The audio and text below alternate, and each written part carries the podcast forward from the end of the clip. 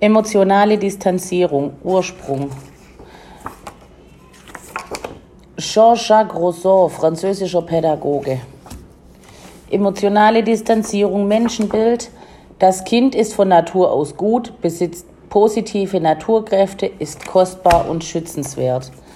Emotionale Distanzierung, Selbstentfaltung. Gesellschaft, Kultur entfremdet das Kind von seinem ursprünglichen Wesen. Emotionale Distanzierung, Aufgaben der Erziehung.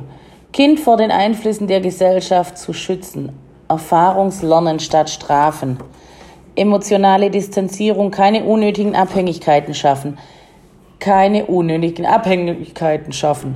Erstens, Kind soll selbstständig handeln. Zweitens, Erzieher soll sich emotional zurückhalten, Lebenswelt so arrangieren, dass sie erzieherisch wirkt.